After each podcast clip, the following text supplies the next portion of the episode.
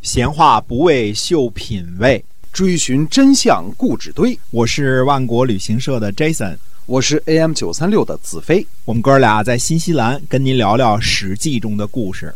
各位亲爱的听友们，大家好！您现在收听的是我们周一到周五每天呢都会更新的《史记》中的故事。呃，希望您呢一直以来呢能够感谢您的对我们的支持啊，也同时呢希望您在今后能够继续的关注我们的节目，把我们的节目分享出去。今天我们继续的跟您呃书接上文。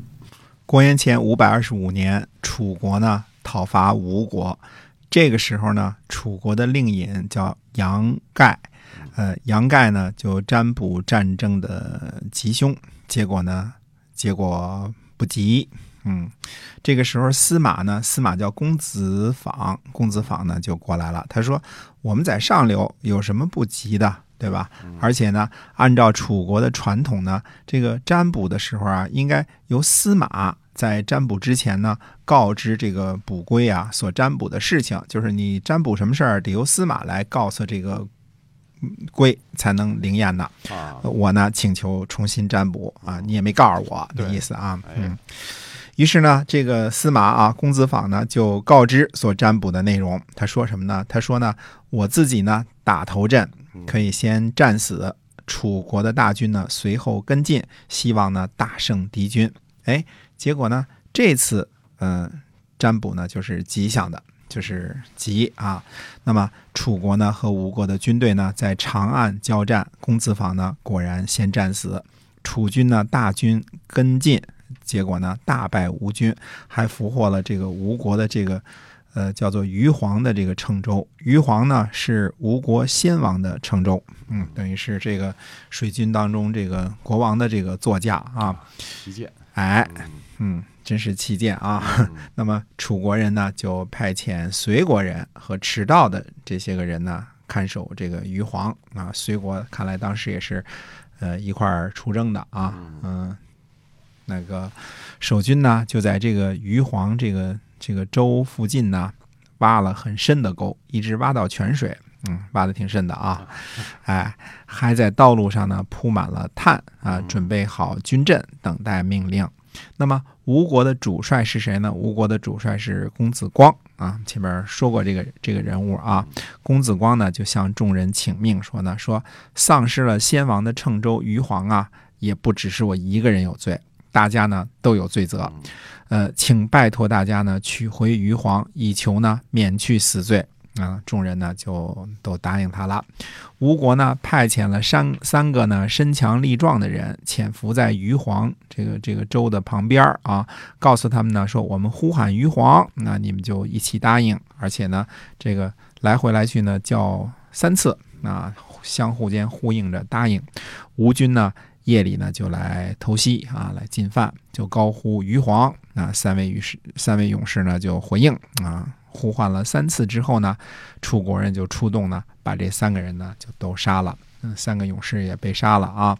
虽说杀了三个人呢，可是楚军呢自己呢乱了阵型，趁着楚军大乱呢，吴军就大举进攻，把楚国军队呢打得大败。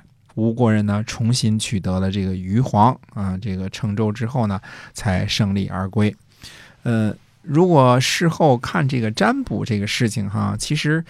楚国这个占卜看来还是挺灵验的啊，这个呃，因为原来主将这个令尹这个杨盖占卜的时候就说开战不吉利嘛，对吧？那最后也不吉利嘛，对吧？因为这个占卜是针对楚军全体而言的啊，战后呢也显示呢楚军确实被打的大败啊。那具体到这个司马公子访的这个占卜呢，也是挺灵验的啊。公子访呢就给出的祈祷是自己先进攻，自己战死。那么，呃。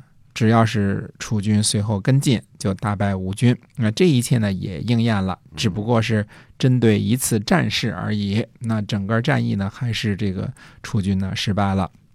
可是这个吴军呢，失去了先王乘舟余黄之后呢，呃，公子光呢显然是死罪啊。这个，呃，回头我们就慢慢把这个口子缝上了。为什么公子光呢？呃，认为啊是死罪啊？嗯，过后我们再说啊，因为他某种程度上深遭吴王的记恨啊。那过后我们就会讲这个事情啊。所以呢，公子光呢就做了战前动员，而且呢，呃，使用了计策啊，夜里扰乱了这个楚军的阵型，然后就夜袭。嗯，吴国呢是哀兵必胜，对吧？你把人家这个。旗舰都给抢了，人家怎么活呀？对吧？没法活了吧。主将要受罚嘛。